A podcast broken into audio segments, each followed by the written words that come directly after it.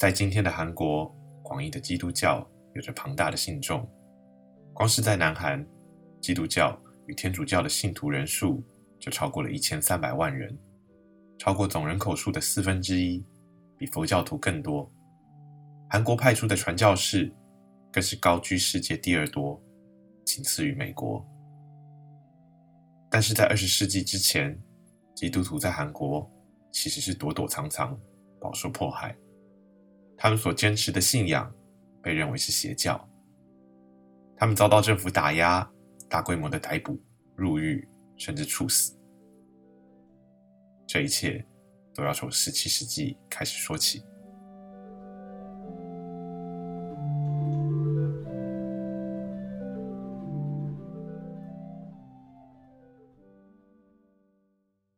上次我们说到，十七世纪韩国的朝鲜王朝经常派员前往北京，在北京，这些外交使者有许多机会接触到从世界各地来的人士，其中就包括了从欧洲来的传教士。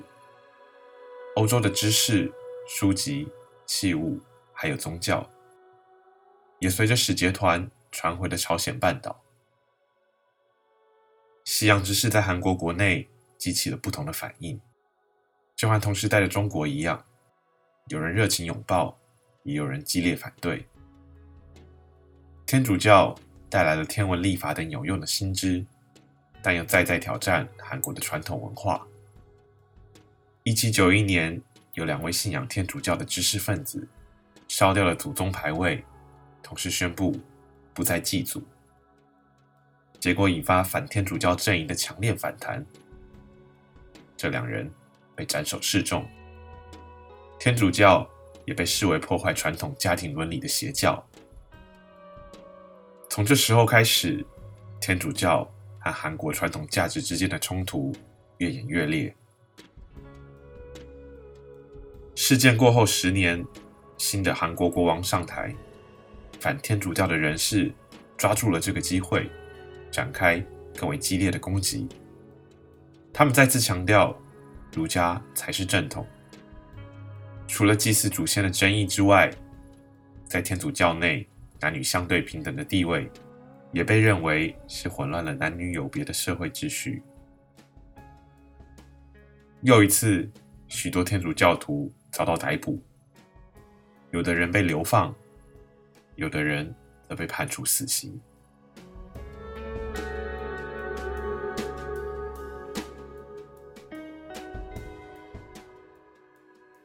在中央政府的禁令下，韩国的天主教徒只能苟延残喘。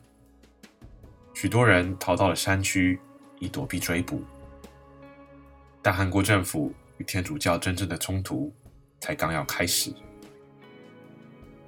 一八六六年，朝鲜王朝又一次展开对天主教的镇压，这次逮捕了数千名信徒，其中大多是韩国人，但也包括了十二名法国来的传教士。这十二名传教士中有九位被处以极刑，但有三人躲过了追杀，逃到了中国。在中国的法国代表知道这件事，决定要好好和韩国政府算账，也趁这个机会要逼迫韩国打开大门，和法国通商。法国因此派出了七艘军舰，浩浩荡荡往汉城附近的江华岛前进。当时在位的韩国国王高宗还不满十五岁，真正掌权的是他的父亲大院君。大院君对外国势力的态度非常强硬，决定要和法国军队正面冲突。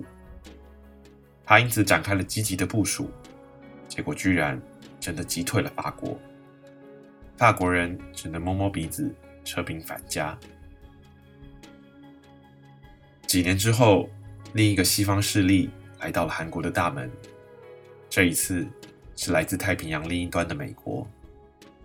和法国不一样，美国对韩国国内的天主教争议并不关心。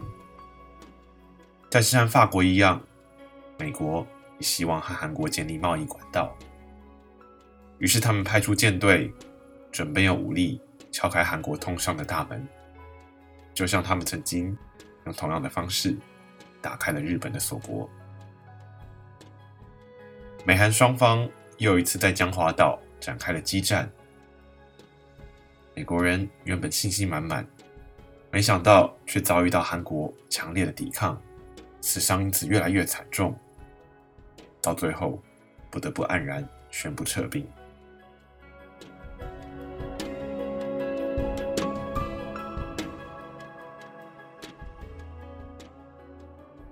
两次击退外敌的大院军，这下子对于自己的强硬政策更有信心。他再次重申，天主教是邪教。他也强调，韩国面对西方势力绝对不会屈服。最后打开韩国大门的，不是来自西方的洋人，而是就在韩国隔壁的日本。从十九世纪中叶开始。日本逐步模仿西方的军事和政治制度，渐渐成为了一个对外扩张的武力强权。终于在一九一零年并吞了韩国。下一次，我们就要讲讲十九世纪末的韩国是如何抵抗日本的势力，又是如何一步步的走向了灭亡。